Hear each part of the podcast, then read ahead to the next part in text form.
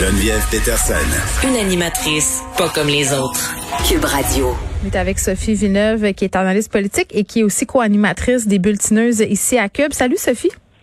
Salut Geneviève. Bon, tu voulais me parler euh, des éducatrices en garderie. Sans grande surprise, elles sont nombreuses à vouloir quitter le bateau. Je dis au féminin parce que ce sont majoritairement des femmes. On va arrêter de se faire croire le contraire. Ce sont majoritairement des femmes qui elles manifestent de plus en plus le désir de voir faire autre chose. Puis là, ben, on est dans un contexte où, dans plein de secteurs d'activité où il y a des emplois plus alléchants, plus payants, il y a de la, de la demande. Et donc, ces éducatrices-là en CPE se disent peut-être que je pourrais améliorer mon sort et aller travailler ailleurs puisque de toute manière, les conditions ne sont pas excellentes dans mon secteur d'activité. Et l'autre chose, c'est la reconnaissance. Tu sais, la reconnaissance n'est pas excellente euh, mm-hmm. du travail des éducatrices. Tu sais, c'est pas un petit sondage qui a été effectué il y a plus de 4000 euh, éducatrices qui ont rempli ce sondage-là, un échantillon euh, assez impressionnant. Puis c'est 93% d'entre elles qui souhaitent une bonification salariale, puis près de 50 qui envisagent quitter. Donc, tu sais, écoute, le salaire annuel de base d'une éducatrice en CPL, c'est 32 000 par année. Ouais. Après 10 ans, 42 000. Hmm.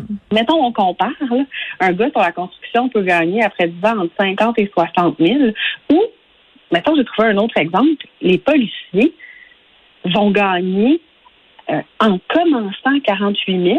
on s'entend que le salaire d'un policier, là, c'est une technique. C'est le même nombre d'années d'études collégiales qu'une éducatrice. Oui, je comprends, mais un policier risque sa vie là, quand même. Euh, je, trouve que l'exemple du policier est pas très bon. Pour l'exemple de la construction, ça, je le conçois. Puis j'ai un problème, moi, avec la comparaison. À un moment donné, euh, je pense que ça fait deux, trois semaines, il y a un front sur le Journal de Montréal, c'est une éducatrice en garderie qui disait je suis moins, euh, je suis moins bien payée que quelqu'un qui fait le ménage ou que quelqu'un, par exemple, qui ramasse des déchets. Comme s'il y avait des métiers qui étaient inférieurs et que ça avait pas de bon sens que ces métiers-là fassent plus qu'une éducatrice en garderie. Euh, tu sais, à un moment donné, je pense qu'il va falloir se poser la question à une échelle plus global, qu'est-ce qui est acceptable en termes de salaire et ça, peu importe le métier, qu'une personne après 10 ans fasse 42 000 par année avec des études, c'est sûr qu'à mon sens, éducatrice en garderie ou pas, c'est bien peu. Sauf que, oh. tu sais, Sophie, euh, c'est quand même les gens qui passent le plus de temps avec nos enfants, puis on ben parle tout le temps de redorer l'image de la profession. Euh, c'est sûr qu'avec ce salaire-là, ça, ça témoigne pas d'une grande appréciation, disons ça de même. L'idée, L'idée, c'est de trouver des métiers régis par des normes, des conventions collectives, des qui, qui, qui ont des, des salariales qui ont été négociés par des syndicats. Les policiers, là où là d'où vient l'exemple, c'est de dire ils ont des conditions qui sont négociées. Certes, ils risquent leur vie, je suis d'accord avec toi. Même, même plusieurs des premiers répondants ont des salaires qui ont des conséquences avec les risques. Mais tu les éducatrices en garderie, on veut attirer une clientèle de qualité, de plus en plus, on va chercher des éducatrices qui sont non qualifiées, qui n'ont pas de formation, pour aller s'occuper de nos enfants parce que celles qui ont de la formation vont finir par aller travailler dans des services de garde, dans des écoles parce que c'est mieux rémunéré puis qu'il y a une pénurie de ce côté-là également. Fait que, à un moment donné, comment on finit par le ramener? Il faut que ces conditions salariales-là soient réévaluées puis qu'on arrête de se dire que être éducatrice en garderie, c'est une vocation, puis c'est donc bien la ah, vocation. je suis plus capable de, ça, Sophie. Je ne suis plus capable. La prochaine personne qui me dit que être éducatrice en garderie, être infirmière, être prof, être éducatrice au service de garde, être préposé aux bénéficiaires, c'est une vocation pour justifier le fait qu'on soupait ces femmes-là. Je sais pas qu'est-ce que je lui fais. Euh, on n'est plus capable. C'est un argument fallacieux juste pour se cacher le fait que dans le fond, on s'en fout de ces métiers-là parce que ce sont des femmes qui les pratiquent. Puis je vais te dire en affaire, Sophie, là, si c'était des gars qui pratiquaient ces métiers-là, qui avaient les mêmes revendications, ça ferait longtemps que ça serait réglé. Regarde comment on répond rapidement aux doléances du milieu de la construction. Tu vas me dire que c'est un électorat important, là, mais regarde ben, les femmes sont un électorat tout aussi important. Puis regarde, quand on arrive dans des périodes où les besoins sont essentiels, le gouvernement est capable de servir de bord. Je donne l'exemple des préposés aux bénéficiaires. Ben, regarde, au printemps, l'année passée, on s'est retrouvé dans une situation de crise. Mm. Demande aux 50 000 parents qui sont obligés de pas retourner travailler parce qu'ils ont des bébés, parce qu'ils n'ont pas de place en garderie, si c'est pas une profession qui est essentielle, être éducatrice ou éducateur en CPE. Mais non, mais c'est ça. Fait qu'à un moment donné, puis moi, j'ai Mathieu Lacombe, à chaque fois que j'ai fait une entrevue avec lui, puis qui parlait à quel point euh, les éducatrices en garderie étaient importantes, je l'ai questionné sur l'échelle salariale et à chaque fois, il m'a fermé la porte en disant qu'on considérait pas augmenter leur salaire. tu sais, je veux dire. Fait qu'à un moment donné, tu sais, tu dis une chose et son contraire. Tu me dis, il faut attirer les gens dans la profession, il faut faire de la rétention. Même chose pour les profs, Sophie. Euh, on a le trois quarts des profs à un moment donné qui en ont assez, qui pensent à faire autre chose. Tu sais, euh, la façon dans la vie dont tu apprécies un employé, c'est en le payant comme du monde. C'est comme ça que tu le retiens, c'est comme ça que tu le pousses à se dépasser, c'est comme ça que tu, tu lui dis ce que tu fais pour moi, ça compte. Puis on est en train de dire à nos éducatrices en garderie, excusez-nous, vous ne comptez pas. Torchez les morveux, torchez leurs couches, mais vous ne comptez pas. Vous êtes du sous-personnel. On l'a fait dans le réseau de la santé. Puis, tu sais, à un moment donné, il ne faut pas attendre non plus qu'il n'y ait plus personne qui s'y intéresse, puis que ça crée un trou, puis que ça crée une longue période où il n'y a personne qui va s'inscrire, puis qu'il n'y aura pas de finissant, puis qu'il n'y en aura plus. Tu sais, ça, va devenir une problématique plus grande. C'est quoi? par rapport à ça, c'est pas une bonne idée. Oui, puis c'est beaucoup des femmes immigrantes qui font cette job-là. Pourquoi tu penses? Parce que les options sont pas euh, sont pas les mêmes. Non, ça n'a pas de bon sens. Écoute, on s'est mobilisé en décembre dernier avec un groupe de parents mm. à Québec pour dire ça a plus d'allure. Écoute, ils nous demandaient aux parents de venir faire des temps de pause dans les CPA. Hein? Parce qu'il n'y avait pas d'éducatrice. Oui, oui, au mois de décembre. Puis c'est une situation qui s'est répétée aussi à travers le Québec. Là. Ils demandaient à des parents, pouvez-vous venir faire une journée pour faire les pauses dans les groupes? Sinon, on va être obligé de fermer un groupe.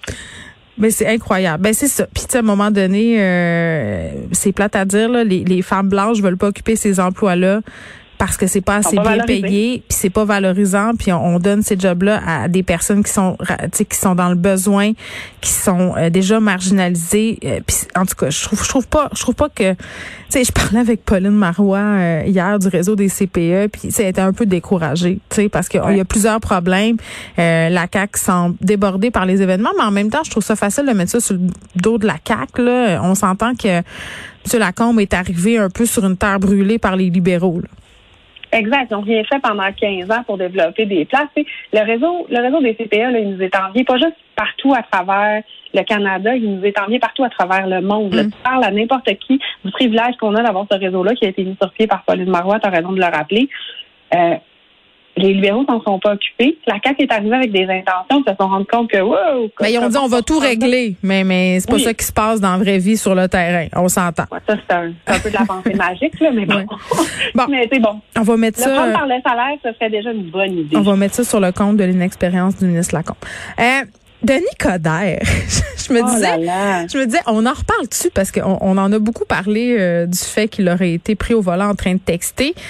Mais moi, ce qui me fait capoter, c'est pas qu'il ait texté au volant puis qu'il se soit fait prendre puis qu'on l'ait pris en photo. On peut remettre en question la culture du petit polissage comme ça, là. Euh, mais mais c'est le fait qu'il persiste et signe à dire qu'il textait pas. Puis, tu sais, qu'on on, nous dit aussi, ah, voici un Denis Coderre qui a changé, qui est réinventé. Je pense qu'on a la preuve que Denis a pas changé ben ben. Hein? Moi, je vais te dire à quoi ça m'a fait penser. Il y avait le même regard pas content qu'à l'époque de la Formule 1. Oui, quand le contredisait. C'était moins ronde. C'était juste la face moins ronde. C'était le même regard. Là. Ben, t'as raison. Je le voyais hier avec Paul Larocque euh, qui le confrontait sur le fait que, bon, euh, tu sais, quand il y a des choses à se reprocher, il aime pas trop ça, puis, puis il était vraiment sur la défensive. Fait que moi, le, nouveau Denis Coderre, il y aurait eu une belle occasion. Je trouve que la main reste plante, s'en est bien tiré avec sa photo sur un terrasse. Puis lui, ben, tu sais, c'est quoi, il ment, tu sais, il dit, il dit qu'il textait pas. Je, moi, je le crois pas. Je, je pense que c'est un mensonge, honnêtement. Ben non, mais, puis, je veux dire, je peux pas lancer la première pierre. Là. Moi, ça m'arrive de texter au volant, puis je pense que ça arrive à beaucoup de monde. Là. Il était arrêté à une lumière. Oui, c'est ça. Arrêter une lumière, ça nous arrive de le faire, tout le monde, de, de juste regarder, de regarder le GPS, de peu importe ce que tu es en train de faire, dis la vérité. Fais juste pas inventer une histoire à la bracadabrande de mon téléphone est tombé puis je suis en train de la il était dans une position de textage. Regardez la ben photo, tout le monde, là. Ben Ses pouces, je veux dire, c'est sûr que c'est ça qu'il est en train de faire. Je comprends pas pourquoi il s'assume pas. Je comprends pas pourquoi il le dit pas. Euh, D'après moi, c'est une erreur de com majeure qui va lui coûter cher. Moi, quand mon fils de 8 ans fait prendre la main dans le sac, là, des fois, il y a cette, attitude-là. Mm. Non, je te le jure, je le faisais pas. Je te jure que je le faisais pas. Ben non, mais là, je, je, prenez-nous pas pour des idées où on l'a vu. C'est un, comportement que plein de gens adoptent. On sait comment les mains sont placées. Si l'avait assumé, là, ça n'aurait pas été une histoire. Ben, c'est ça. Donc, euh, on n'en aurait plus parlé. Euh, est-ce qu'il a changé pour vrai ou est-ce que Whoops, il veut juste nous dire qu'il a changé? Moi, je trouve que Denis Coderre, il va avoir des preuves à faire. Ah, chasser le naturel et revient au galop. Sophie, merci. Merci Geneviève. Bonne semaine.